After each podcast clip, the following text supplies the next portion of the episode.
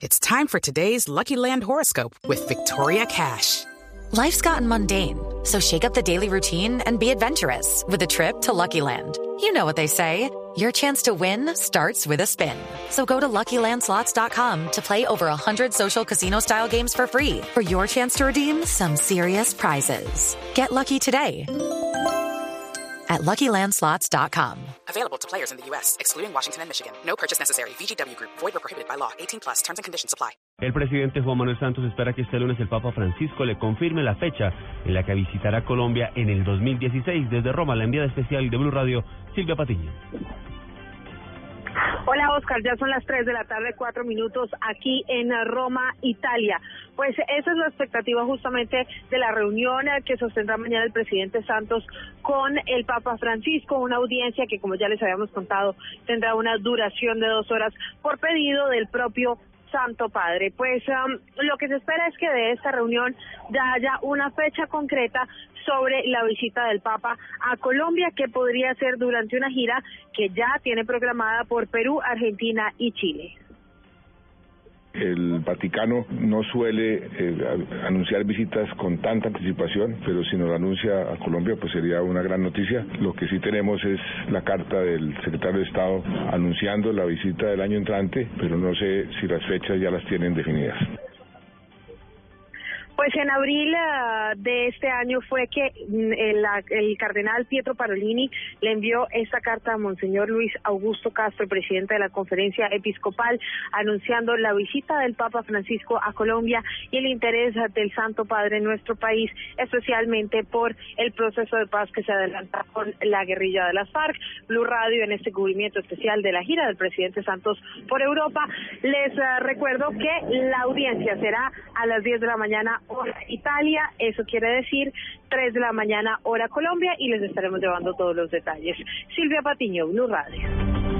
El gobernador del Meta, Alan Jara, rechazó la escalada terrorista de la guerrilla de las FARC y pidió acelerar los diálogos en La Habana, Cuba. Los detalles con Carlos Andrés Pérez. Alan Jara, gobernador del departamento del Meta, rechazó los atentados de las FARC que se han presentado en todo el país y aseguró que nada justifica esta arremetida de la guerrilla contra la fuerza pública y la población civil. Nada puede justificar lo que está pasando, derramar el crudo, asesinar a unas personas, volar una torre, quemar un bus. No, no son hechos que, que puedan tener una explicación, una justificación. No la hay. Realmente eh, la degradación del conflicto eh, ha llevado a esto. Jara le pidió a los negociadores de La Habana acelerar el ritmo de los diálogos para dar fin al conflicto y, por supuesto, generar hechos de paz. Desde Villavicencio, Carlos Andrés Pérez, Blue Radio. En el Tolima murió un domiciliario de la guerrilla de las FARC que transportaba uniformes para el Frente 21. La información con Juan Felipe Solano.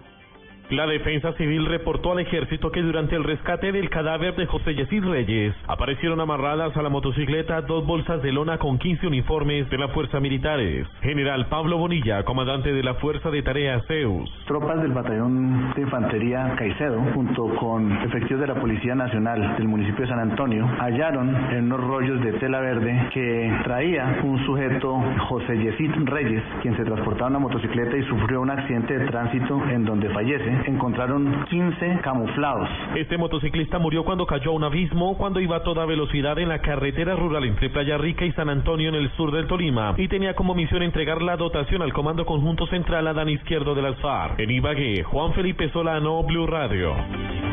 La policía del Quindío continúa tras las bandas que transportan marihuana por las vías de este departamento. Los detalles, Juan Pablo Díaz.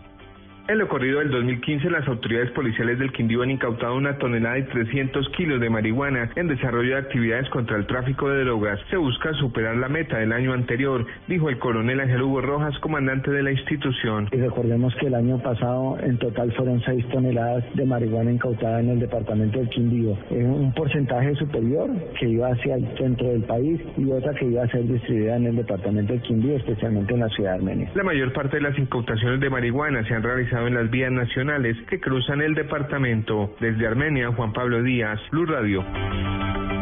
En Santander, nueve colegios serán los primeros en implementar la jornada única que permitirá que los estudiantes refuercen su jornada diaria. Informa Verónica Rincón.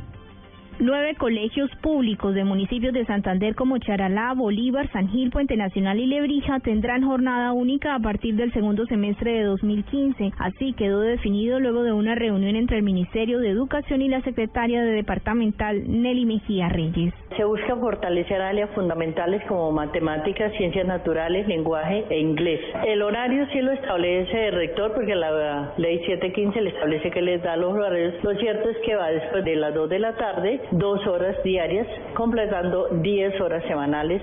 Se va a tener con docentes de aula y también con horas extras que cancelará el Ministerio de Educación Nacional. Según la Secretaría, los colegios que inicialmente tendrán jornada única serán aquellos que solo tienen una jornada de trabajo en la institución para poder ampliar el horario hasta mitad de la tarde. En Bucaramanga, Verónica Rincón, Blue Radio.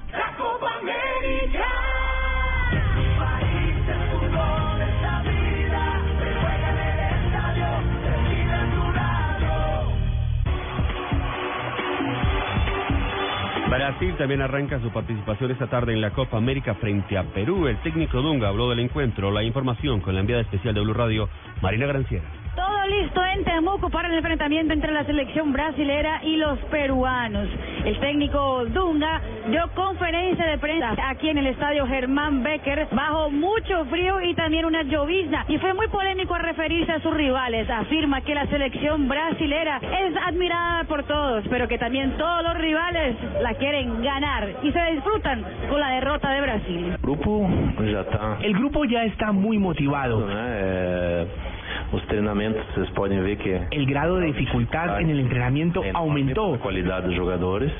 Todos los jugadores están muy felices aquí. El Scratch cuenta con una mala noticia. Felipe Coutinho está lesionado y no sería titular. Ya los peruanos contarán con Guerrero y Farfán en el frente de ataque frente a la verde amarela. Desde Temuco, Marina Granciera para Blue Radio.